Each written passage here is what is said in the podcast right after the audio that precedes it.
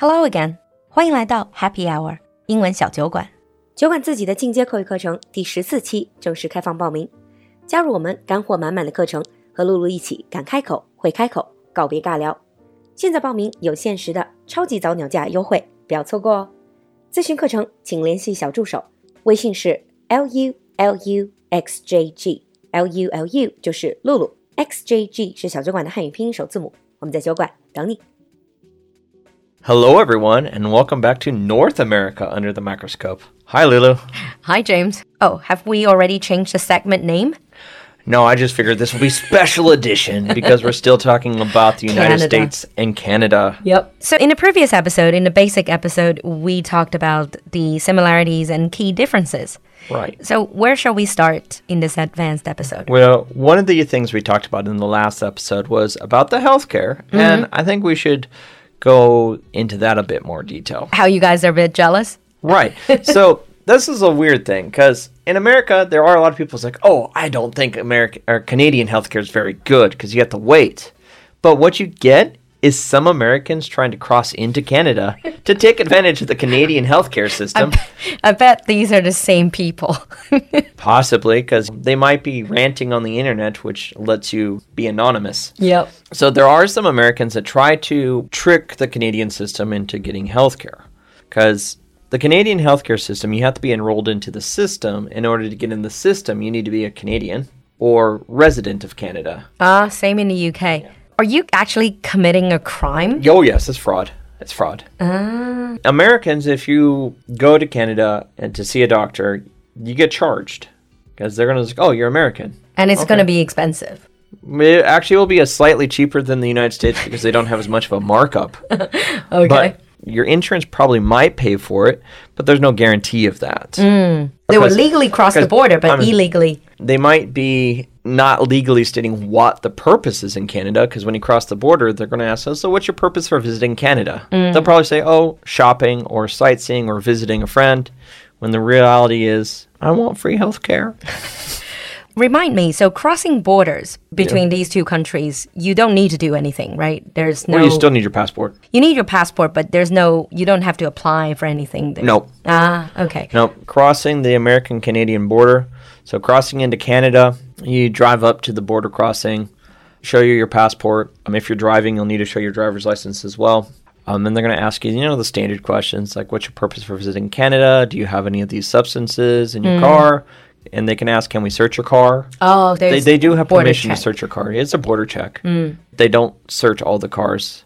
But what about for foreigners? Like if I go to the United States, I obviously got a US visa. You can't get into Canada. No. Oh, so it's it only applies to the citizens, the the people If, who actually well, if you in- have a Canadian visa, you could get in that way. yeah, but I cannot go by sort of US visa. No, no. U.S. Ah. having a being a like a foreign student in the U.S. on a U.S. visa does not give you permission to enter Canada. You have to apply. You'd still have to apply for a Mm. Canadian visa. Mm-hmm. Now, if you have a U.S. green card, Which US makes you a permanent resident, Yeah. Then you can enter Canada on the green card. Mm. That's legal. But unless you come from a country that has visa-free entry, you'll still need a visa to get in. And that's about healthcare, right? Right. Always another question. We remember in some previous episode in this segment, we talked about the gun culture in the United States. Yeah, we talked about pew pews. What about in Canada? Do they allow guns? Yes, they also have pew pews. That I think it's surprising to a lot of people. Yeah, that's actually I do find that surprising when you talk to Chinese people. Say it's like it's not just America that has guns. They're like it's not. No, Can- Canada has guns too. It's like they do. Do they sell them in supermarkets as well? No, they don't sell them at Walmart. now Canada is different though because Canada doesn't have the right to own guns like the Americans have. Hmm. So I'm not entirely sure how it works, but I'm certain that they, I am sure that they do have more regulations involved in buying them. Mm. There are many more steps that they have to do. Mm. They also have much more regulations on what they can and cannot buy. Like handguns. Like handguns, I'm pretty sure are not allowed. Mm. But in Canada, you can buy rifles to go hunting because hunting is a pretty popular activity in Canada. And I do know for a fact that some people who do work in research, like in the Canadian oil fields and things mm-hmm. like this, those researchers carry guns with them when they're out in the northern areas of Canada for protection from polar bears.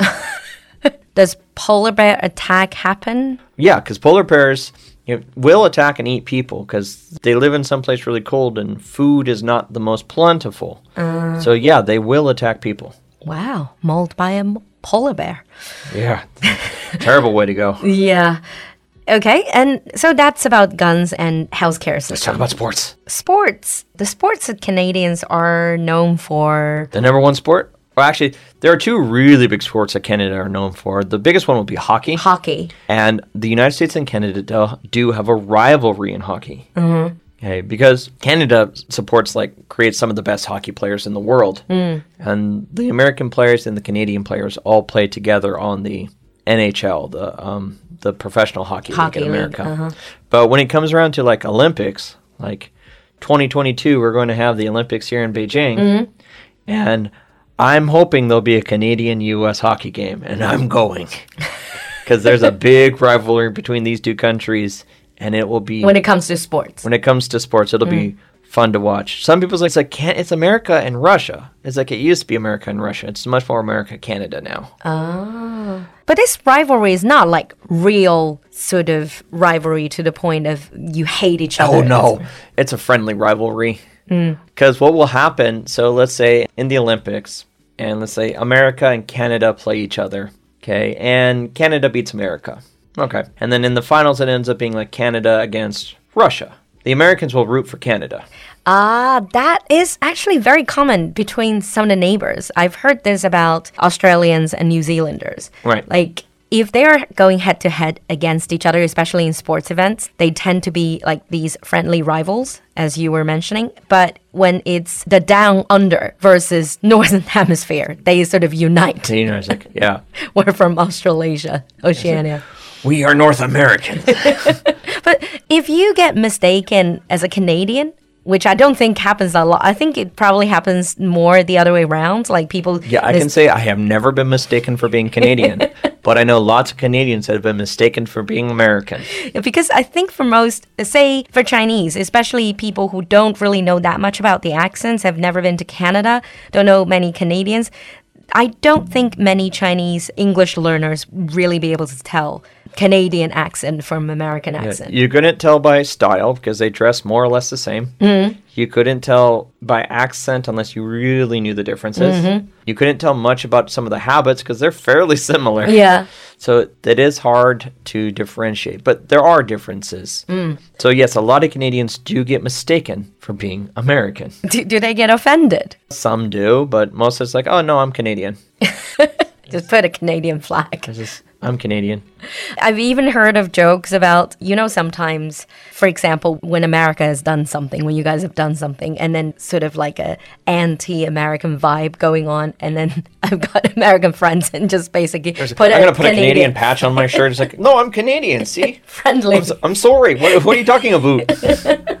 All right, but how do Canadians actually view Americans? Uh, I think a lot of Americans get viewed as being very loud and opinionated, but also very unworldly. Because Canada is a kind of is well, it's a very big country, mm-hmm. population wise, it's very small, mm.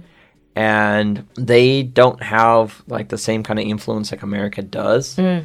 So Americans, because they grew up in a country that's rich, powerful, that has immense, has a lot of influence around the world. It's always this American number one thing Dang, yeah. in education. Isn't it? Whereas Canada is like, we know we're not number one. We know we're not.